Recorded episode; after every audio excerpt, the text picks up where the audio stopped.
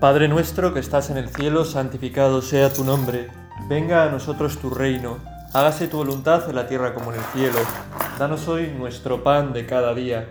Perdona nuestras ofensas como también nosotros perdonamos a los que nos ofenden. No nos dejes caer en la tentación y líbranos del mal. Podemos pensar por un momento en la oración con la que hemos iniciado este tiempo de oración con el que solemos iniciar aquí en estas meditaciones católicas este tiempo de oración, el Padre Nuestro. Y podemos pensar en las, en las bocas, en las voces, en las mentes, ¿no? porque se puede recitar esta oración como cualquiera también mentalmente, interiormente, que habrán recitado a lo largo de la historia esta oración, la oración que el mismo Cristo nos enseñó. Y sin duda, si nos preguntamos quién es el que a lo largo de la historia, además de Jesucristo, por supuesto, que es el que nos la enseñó y, del que brota esa oración, brota de su corazón, de su relación con el Padre, pero quién es la persona que habrá rezado esta oración con más conciencia, con más fuerza, eh, poniendo más su bueno, su inteligencia y su voluntad en lo que está diciendo, pidiendo de corazón las peticiones que contienen esta oración, pues podemos sin duda pensar que quien esto lo ha hecho ha sido nuestra madre, nuestra madre la Virgen María, ¿no? Porque pensar en la oración de María, como pensar en todo lo que la Virgen María hizo a lo largo de su vida aquí en la tierra, ¿no? lo que sigue haciendo sin duda desde el cielo, es para nosotros siempre un, un acicate, un aliciente para tratar de mejorar nosotros en cómo rezamos, en cómo tratamos a los demás, en cómo compartimos, en cómo servimos en cómo colocamos a Dios el primero en nuestra vida, María es sin duda el gran modelo, el gran modelo para el cristiano. Podemos preguntarnos por qué es más grande María. María es más grande por ser la madre de Dios o María es más grande por ser ese modelo de vida cristiana, ese modelo de seguimiento de Cristo, ese modelo de humildad y de escucha a la voluntad de Dios. Pues las dos cosas van muy unidas, totalmente unidas en María. María es escogida por Dios de un modo especial, preservándola del pecado, para que pueda ella ser ya desde el principio ese modelo de oración, ese modelo de servicio, ese modelo de, de perfección, de santidad, que es el modelo que era necesario para que en ella pudiera traerse al mundo con la fuerza del Espíritu Santo al mismo, al mismo Cristo. De hecho, cuando, cuando le dicen a Jesús, están tu madre y tus hermanos buscándote, y y él dice, ¿quiénes son mi madre y mis hermanos? Mi madre y, mis hermanos son los que escuchan la palabra de Dios y lo cumplen. ¿no? no está haciendo de menos a su madre, sino que está reconociendo en María que ella es la que escucha la palabra de Dios y la cumple. Y que ahí está su mayor grandeza. Benditos eh, los pechos que te alimentaron, no sé, como le dicen en un momento tiene que ver con esta, con esta cita que estoy hablando. Él dice, mejor dicho, benditos aquellos que escuchan la palabra de Dios y la cumplen. María es grande porque es la que escucha la palabra de Dios y la cumple. Y por eso puede ser modelo para nosotros. Para nosotros no es modelo, no puede ser modelo en ser la madre, en ser madre de Dios. Nosotros no estamos llamados a ser madre de Dios. Ese es un título que le es solo propio a ella, a María, y por ello nosotros le felicitamos, acudimos a ella, la tenemos como principal intercesora después de Cristo, por supuesto, ante el Padre. Pero sí podemos imitarle en eso, en ese escuchar la palabra de Dios y cumplirla. Un muy amigo de, de María, como lo son casi todos los santos, pero de un modo especial lo fue este, porque es un santo tremendamente mariano, es eh, San Alfonso María de Ligorio, que tiene un libro que se llama Las virtudes de María Santísima. Y en ese libro escribe lo siguiente. Al querer hablar de las virtudes de esta augusta reina, si bien es cierto que los evangelios nos suministran muy pocos datos, sin embargo, cuando nos dicen que estuvo llena de gracia, nos dicen de callada, que estuvo adornada de todas las virtudes y que las tuvo todas en grado heroico, de tal suerte que mientras los demás santos, como dice Santo Tomás, sobresalieron cada cual en una virtud particular, la bienaventurada Virgen María se aventajó en todas las virtudes, y en todas y en cada una de ellas puede ser nuestro ejemplar y modelo. Pues María efectivamente es ejemplo y modelo para nosotros, y en este rato de oración vamos a fijarnos sobre todo en cómo María también es ejemplo y modelo para nosotros de oración. María ejemplo de oración. No podemos pensar que como nosotros rezamos a la Virgen, rezamos a los santos, pues ellos eh, nos rezan también, ¿no? Y nos rezaron también, Y, no, y no son modelos de nosotros, para nosotros, en todo esto. Dice muy bien San Alfonso María de Ligorio en lo que hemos rezado que, que aunque los evangelios no nos suministran muchos datos acerca de María, de su vida cotidiana, de cómo rezaba, sí que nos suministran los suficientes para podernos hacer una idea de, la grandeza de la oración de la Virgen. Y eso es lo que vamos a hacer, ¿no? Fijarnos en varios episodios y varias cosas que nos dicen los Evangelios, el Nuevo Testamento, sobre la Virgen, para fijarnos en, en, bueno, en cómo era su oración y en cómo podemos imitarle en eso, ¿no? Y nos vamos a fijar en las disposiciones de la Virgen para la oración, porque la oración tiene mucho de preparación para la oración.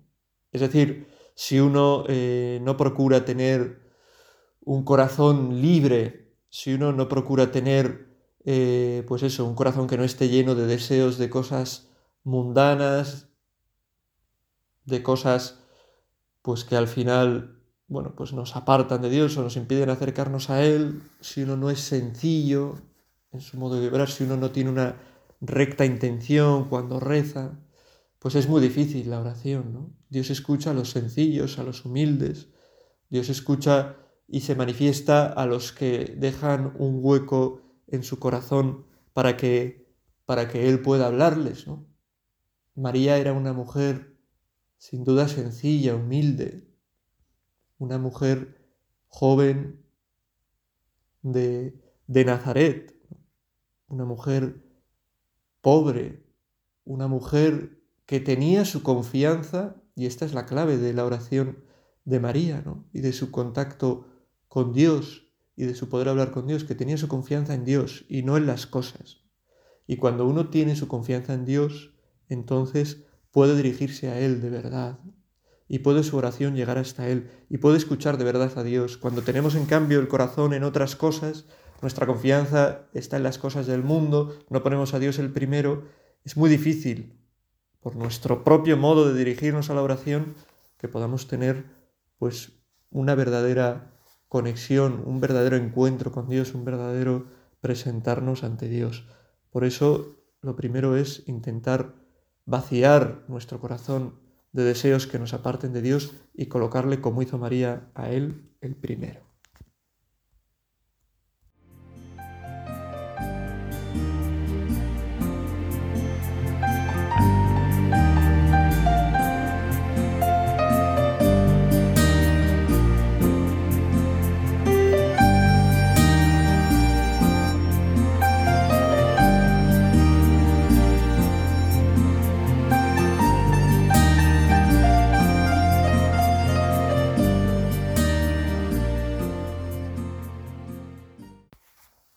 Vamos a fijarnos en distintos aspectos de la oración y distintos aspectos de la oración que se pueden ver en nuestra Madre, en la Virgen.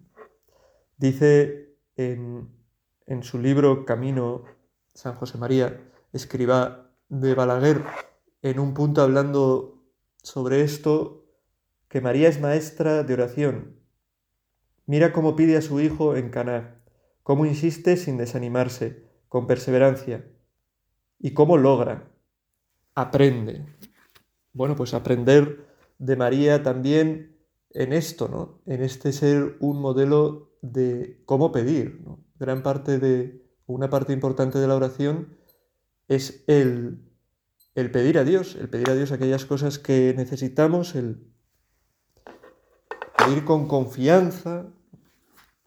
Y María, en el pasaje de las bodas de Caná, pues sin duda nos da un ejemplo de cómo pedir, ¿no? Esa confianza que tiene María, yo diría sobre todo, pues esa, esa astucia que tiene María para, para dirigirse a su hijo, a Jesús. Dice el, el relato, el comienzo del relato de las bodas de Caná. A los tres días había una boda en Caná de Galilea, y la madre de Jesús estaba allí. Jesús y sus discípulos estaban también invitados a la boda. Faltó el vino, y la madre de Jesús le dice, no tienen vino. Jesús le dice, mujer, ¿qué tengo yo que ver contigo? Todavía no ha llegado mi hora. Su madre dice a los sirvientes, haced lo que él os diga. Había allí colocados seis tinajas de piedra. Bueno, y ya conocemos cómo Jesús actuó. Esas dos palabras, esas dos frases, perdón, de María. Primero, no tienen vino, dirigidas, dirigida a Jesús, y haced lo que Él os diga, dirigida a los demás. ¿Qué denota este pasaje de María en su modo de pedir a Jesús su total confianza en el poder de Jesús, su total confianza en que Jesús va a obrar ante las necesidades, su total confianza en que Jesús se fija en las necesidades de los hombres y quiere colmarlas, no solo colmarlas, sino dar más incluso de lo que los mismos hombres pueden esperar. El milagro de las bodas de Cana es un desbordarse de, Jesús. Necesitan un poco de vino y Jesús hace un vino, mucho vino y muy bueno. ¿no? no es solo que les ayude, sino que les ayuda muy por encima de lo que probablemente ellos esperasen que Jesús podría ayudarles. Y María ni siquiera le dice, Jesús, tengo que pedirte una cosa, por favor, escúchame, atiende mi oración. Sé que, bueno, que lo tendrás complicado, sé que... Bueno, no empieza a hablar con muchas palabras. María confía en Jesús y le dice simplemente, no tienen vino. Y sabe que esto va a hacer que el corazón de Jesús se, se remueva, ¿no? Y así actúa María también ahora en el cielo intercediendo por nosotros. ¿no? Nos mira y dice, a este, a este le cuesta mucho pues yo qué sé, eh, levantarse a la hora convenida, ayudarle a Jesús. A este le pasa esto, a este le pasa esto. Nosotros le pedimos algo a María, María intercede por nosotros, María se lo presenta a Jesús, con esa confianza. Y Jesús, a la confianza de María, pues dice, mujer, ¿qué tengo yo que ver contigo? Como diciéndole, estás saltándote todos los planes, estás saltándote todo lo, todo lo que en principio estaba establecido por Dios, ¿no? Yo no puedo actuar aquí, mi momento no ha llegado, ¿no? No puedo actuar aquí en esta boda de repente, aún no estoy inmerso en mi vida, en mi vida pública, en, mi vida de predicación, en mi vida de, de realizar milagros y portentos, para que la gente vea que el poder de Dios me acompaña. Pero María ya ni siquiera se dirige a Jesús después de que le pone esta pega, simplemente les dice a los otros, oye, haced lo que los diga. De nuevo, esa muestra de confianza, ese saber que Jesús eh, va a actuar, que Jesús va a actuar, porque Jesús quiere el bien de la gente, quiere el bien de todos los hombres, y porque muchas veces eso es lo que a nosotros nos falta en nuestra oración de petición, que a María le sobra, porque María tiene su corazón entero puesto en su Hijo, puesto en las cosas de Dios, que es la confianza en Dios que Dios no es alguien lejano, que Dios no es alguien oscuro, que Dios no es alguien al que hay que acudir con miedo y, ¿no? Como ese que, si quieres, puedes limpiarme, ¿no? Bueno, pues María, si hubiera estado ahí, le habría dicho, le habría dicho a Jesús, límpiale directamente, porque sabe, porque sabe que Jesús quiere el bien de los demás y que se derrite ante los demás. María le presenta esa necesidad de los demás, ¿no? No tienen vino. Como digo, habría dicho, si hubiera estado ante ese leproso, que si quieres puede limpiarme. Si hubiera estado María ahí delante, le habría dicho a Jesús, Jesús, límpiale directamente, porque sé que tu corazón se derrite ante el deseo de ayudar a este pobre hombre que está sufriendo. Jesús, perdónale los pecados, perdónale. Así es, así es la, confianza de María en, Jesús y así es su oración de petición. Nosotros tenemos que aprender de María, ¿no? Esta confianza en pedir al Señor. Y como hemos escuchado en ese texto de, San José María de Camino, aprender de esto, no desanimarnos, perseverar. Jesús le pone una pega y María insiste. Pues nosotros a veces cuando pedimos, cuando pedimos algo que, nos, que necesitamos. Señor, por favor, concédeme la castidad. Señor, concédeme la generosidad. Señor, concédeme el hablar bien de todo el mundo. Señor, concédeme el cambiar este defecto que tanto me cuesta. Pues enseguida, como no nos lo concede en un chasquido, inmediatamente podemos desesperarnos y no, Dios no me va a conceder esto, tengo que luchar yo solo contra esto y, y bueno, vivimos en tristeza, en desesperación, en falta de confianza. Pero María nos enseña, oye, no te lo ha concedido ahora, habrá puesto alguna pega, es una cosa buena, pídelo. Pídelo, pedid y se os dará. Pedid. Pedid, buscad. María tenía esto claro, ¿no?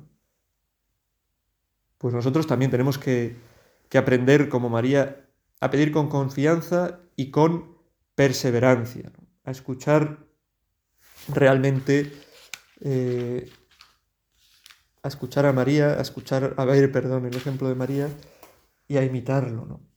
Y cuando nosotros no tengamos fuerza para perseverar en pedir algo, pedírselo a María. María, tú que eres experta en oración, en perseverar, en, pedir, por favor, ¿no? Pídele a Jesús esto que necesito. ¿no? Y si cuando lo hacemos para pedir cosas para nosotros, si son cosas buenas, pues si perseveramos, si pedimos a María que interceda por nosotros, se nos alcanzarán, aunque a veces no del modo que lo esperamos. También Jesús, el milagro de Caná, no fue de un modo esperable, fue mucho más allá de lo que cabría esperar. Pues eh, de igual modo cuando pedimos cosas para los demás, también, también tenemos que tener esta gran confianza en, eso, en que Dios hace eh, maravillas, que Dios se derrite por nosotros, que quiere nuestro bien, que quiere ayudarnos de verdad. Y cuando ve que nosotros nos derretimos por otra persona, que queremos también el bien de otra persona, que pedimos con fe por esa persona y por sus necesidades, pues eso le mueve también a Dios. Y María así lo hizo. Cuando pide en Cana, pide para otros, movido por ese deseo de ayudar a otros.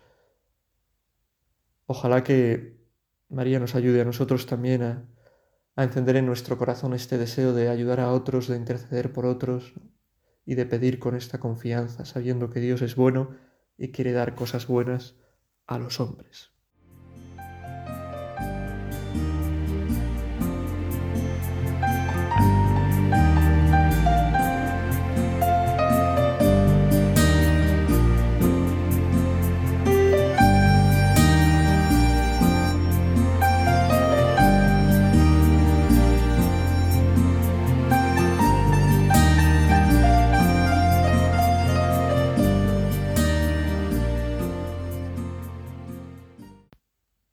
Seguimos aprendiendo de María, que es un modelo para nosotros, nuestra madre y modelo, la primera cristiana, modelo para la iglesia. Y me fijaba, bueno, en otro momento importante de, María en la historia de, de, Jesús, que es cuando, cuando está junto a la cruz. Así nos lo, nos lo relata el Evangelio de Juan. Junto a la cruz de Jesús estaba su madre, la hermana de su madre, María, la de Cleofás, y María la Magdalena. Junto a la cruz está María.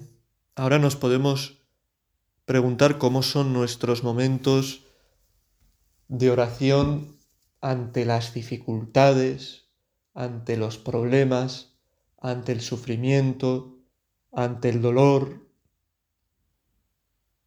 Nosotros huimos de, de esos momentos, nos apartamos de Dios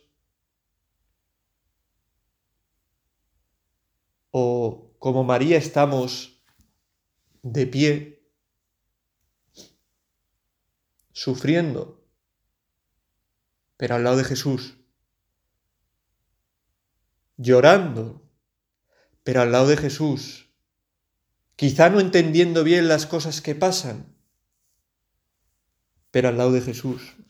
¿Dónde nos metemos nosotros en los momentos de dificultad, en los momentos de sinsentido, cuando estamos agobiados, María estaba al pie de la cruz. María no se aleja de la cruz, no se aleja de Cristo y de Cristo sufriente.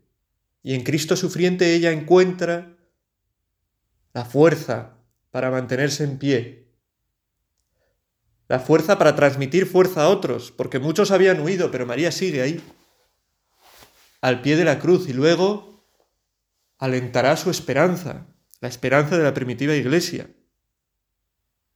Ella nunca dudó, su fe fue grande.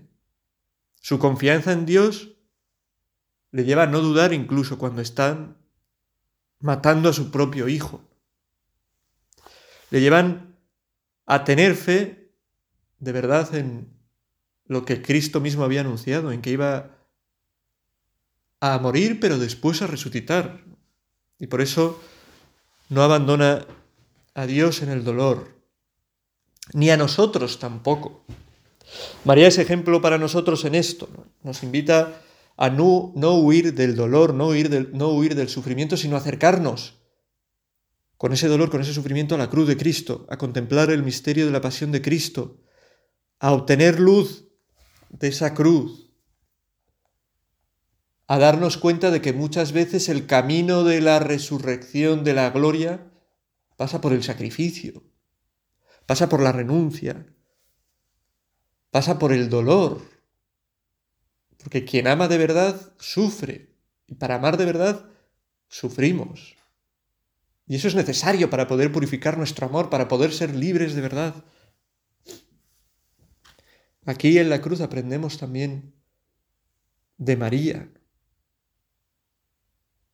Nos dice además también el libro de de los hechos de los apóstoles,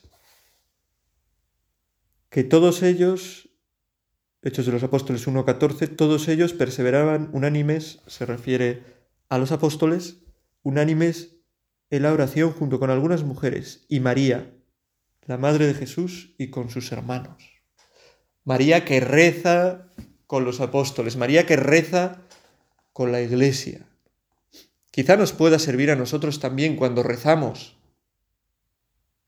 cuando nos dirigimos a Jesús, al Padre, al Espíritu Santo, cuando hablamos con Dios, cuando le presentamos nuestras peticiones, le, damos gracias, cuando meditamos junto con ellos nuestro día, nuestras cosas, pensar que María está junto a nosotros, que reza con nosotros, que acompaña nuestra oración, que intercede ante aquellas cosas que pedimos, ante aquellas cosas que presentamos a Dios.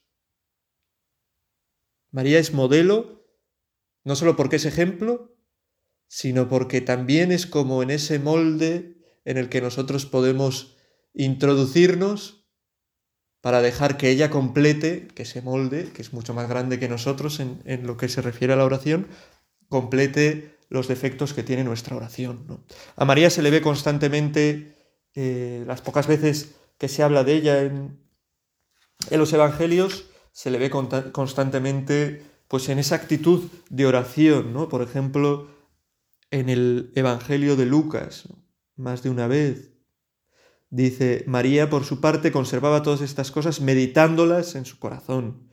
Y vuelve a decirlo poco después, su madre conservaba todo esto en su corazón. María, ante las cosas que ve pasar en su vida, ¿qué hace? Meditarlas, ponerlas delante de Dios. Eso es oración, ¿no? Nosotros, ante las cosas que pasan en nuestra vida, ¿qué hacemos? Pues muchas veces, pues ya está, no les damos mayor importancia o buscamos desahogarnos si nos han pasado dificultades con cosas que igual no nos ayudan. Si estamos a gusto, pues ni pensamos en Dios, ¿para qué? Si ya estoy bien, estoy a gustito, ¿no? Ya. Sin darnos cuenta de que eh, la vida muchas veces es una montaña rusa, ¿no? Y hay que aprender en los momentos en los que estamos a gusto, igual que en los momentos en los que estamos mal, en estar cerca de Dios, porque eso es algo que nunca cambia y es algo que nos sostiene siempre. Y es algo que hace que nuestra vida, a pesar de los altibajos, pues sea una vida que no esté llena de grandes fluctuaciones y que nuestro humor no sea un humor cambiante, ¿no? Porque contamos siempre con la presencia y la cercanía de Dios. A esto ayuda a vivir, eh, para vivir en presencia de Dios, como lo hacía la Virgen, ese saber meditar las cosas que nos pasan en nuestro corazón. Meditarlas presentándoselas a Dios, mostrándoselas a Él, buscando que Él las ilumine, ¿no? Las cosas que muchas veces quizá no entendemos. Puedas presentárselas a Dios. Dios sabe más. María era muy consciente de esto, ¿no? Ante cosas que pasaban que no entendía, que le sorprendían, ¿no? Por ejemplo, la del templo, ¿no? Donde Jesús desaparece y no sabes que te estábamos buscando tus padres, le dice María a Jesús, angustiados. Jesús contesta, ¿por qué me buscáis? ¿No sabíais que yo debía estar en las cosas de mi padre? Y entonces es cuando dice el Evangelio, María guardaba todas estas cosas, conservaba todo esto en su corazón. María probablemente no lo entendió, le pareció una respuesta en ese momento, pero lo meditaba sabía que Dios sabe más, que no podemos entender todo lo de Dios, que donde mejor descansamos a pesar de que no entendamos las cosas que nos pasan, es compartiéndolas de verdad con el Señor. Me fijaba por último, al hablar del ejemplo de oración en María, en lo que quizás debería haber sido lo primero, que es en, el, en la oración que vemos de ella misma en el Evangelio, el Magnífica, que es una oración donde muestra su humildad, que es una oración de alabanza a Dios. También aprendemos, aprendemos con María a alabar a Dios. Nuestra oración tiene que ser una oración de petición, tiene que ser una oración pues eh, de acudir a Dios cuando estamos cansados, agobiados, tiene que ser una oración de pasar nuestra vida por Dios y tiene que ser una oración de dar gracias, de alabar a Dios por quien es, de reconocer las obras grandes que hace en nosotros, y eso es lo que hace María en el Magnificat. Proclama mi alma la grandeza del Señor, porque ha mirado la humillación de su esclava. Pues nosotros también tenemos que aprender de María a que nuestra oración tenga esta parte de dar gracias a Dios por las cosas que nos da, dar gracias a Dios porque se fija pues en nuestros pequeños talentos que podemos tener, porque quiere que demos frutos en esos talentos pues acabamos este rato de oración en el que nos hemos fijado en María, en su oración, pidiéndole a ella que interceda de verdad por nosotros, que interceda por nosotros y que le pida a su Hijo Jesús, ella que todo lo puede alcanzar de Él, que nos haga almas de oración, como lo es ella. Que así sea. Dios te salve María, llena eres de gracia, el Señor es contigo Bendita tú eres entre todas las mujeres y bendito es el fruto de tu vientre Jesús. Santa María, Madre de Dios, ruega por nosotros pecadores, ahora y en la hora de nuestra muerte. Amén.